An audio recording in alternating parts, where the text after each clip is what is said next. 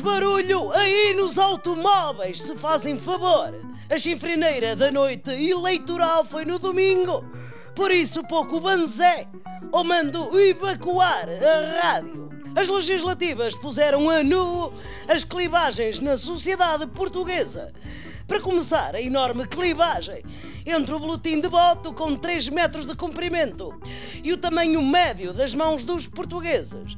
Eu levei 20 minutos a dobrar aquilo. Acreditem, 2019 assistiu ao aparecimento do eleitor origami.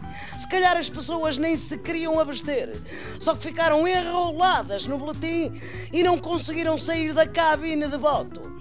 Essa é outra nota a registar a abstenção. Ou seja, a clivagem entre o eleitor e a capacidade de levantar o rabo da cadeira para escolher quem o governa.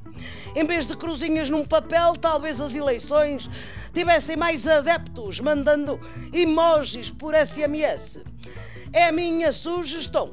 Mas a grande clivagem a assinalar é entre o Partido Socialista e as maiorias absolutas. António Costa queria ser independente, mas vai ter de continuar a partilhar o quarto com os colegas de turma da Geringonça.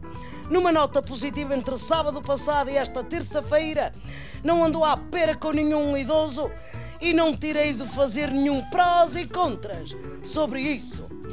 Como é da praxe, todos festejaram vitórias históricas, menos Assunção Cristas que anunciou a saída. Lá está, numa clivagem entre a Cristas do último domingo à noite e a Cristas que disse que queria ser Primeira-Ministra. O PAN conseguiu então eleger mais deputados, o que só prova que a revisão dos cadernos eleitorais passou a incluir os piruças e os pompons lá de casa e também um Snoop. E agora já podemos dizer que Portugal está ao nível da Europa civilizada, pois também já tem partidos populistas e de extrema-direita no Parlamento. Prevejo uma legislatura com. Com. Estou aqui à procura da palavra certa, com.